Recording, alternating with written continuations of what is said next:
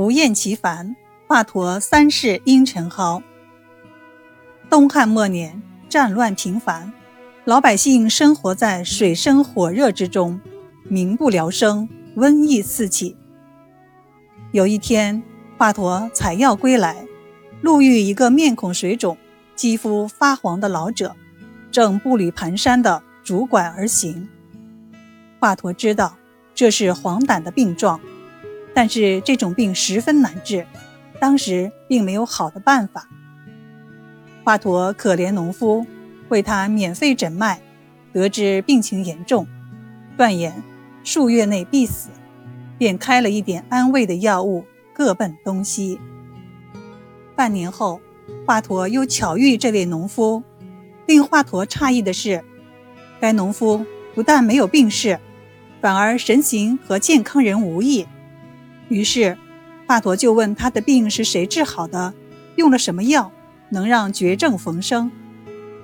这位农夫说：“如今老百姓日子不好过，像我这样的穷人。”只能生死由天，还能请什么大夫吃什么药呢？农夫的话令华佗更加奇怪了。没吃药，难不成这病是自然好的？于是询问他近期吃了些什么与平常饮食不一样的东西。农夫回答说：“也没吃什么，这几年闹灾荒，连饭都吃不饱。我是上山采野菜当饭吃。”也亏得苍天有眼，吃了几个月的野菜，如今感到腿脚有力。如今我连拐杖也扔了。华佗赶紧请农夫带他去找吃过的野草。华佗一看，说道：“这不是青蒿吗？莫非能治黄疸病？”于是华佗就用青蒿试着给黄疸病人下药治病，但连着试了几次。病人没有一个好的，华佗又去找那位农夫，问道：“您真的是吃了青蒿好的吗？”“没错。”华佗想了想，又问：“您吃的是几月的蒿子呢？”“三月里的。”华佗明白了，春三月阳气上升，百草发芽，也许三月里的青蒿有药力。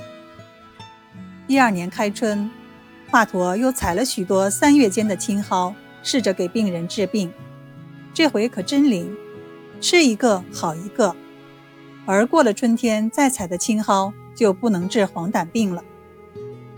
为了把青蒿的药性摸得更准，等到第二年，华佗又一次做了试验。他逐月把青蒿采来，又分别按根、茎、叶放好，然后给病人吃。结果华佗发现，只有幼嫩的茎叶可以入药治黄疸病。为了使人们容易区别，华佗便把可以入药治黄疸病的幼嫩青蒿取名叫做阴沉，又叫阴沉蒿。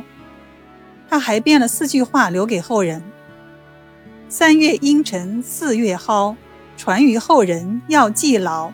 三月阴沉能治病，四月青蒿。”当柴烧。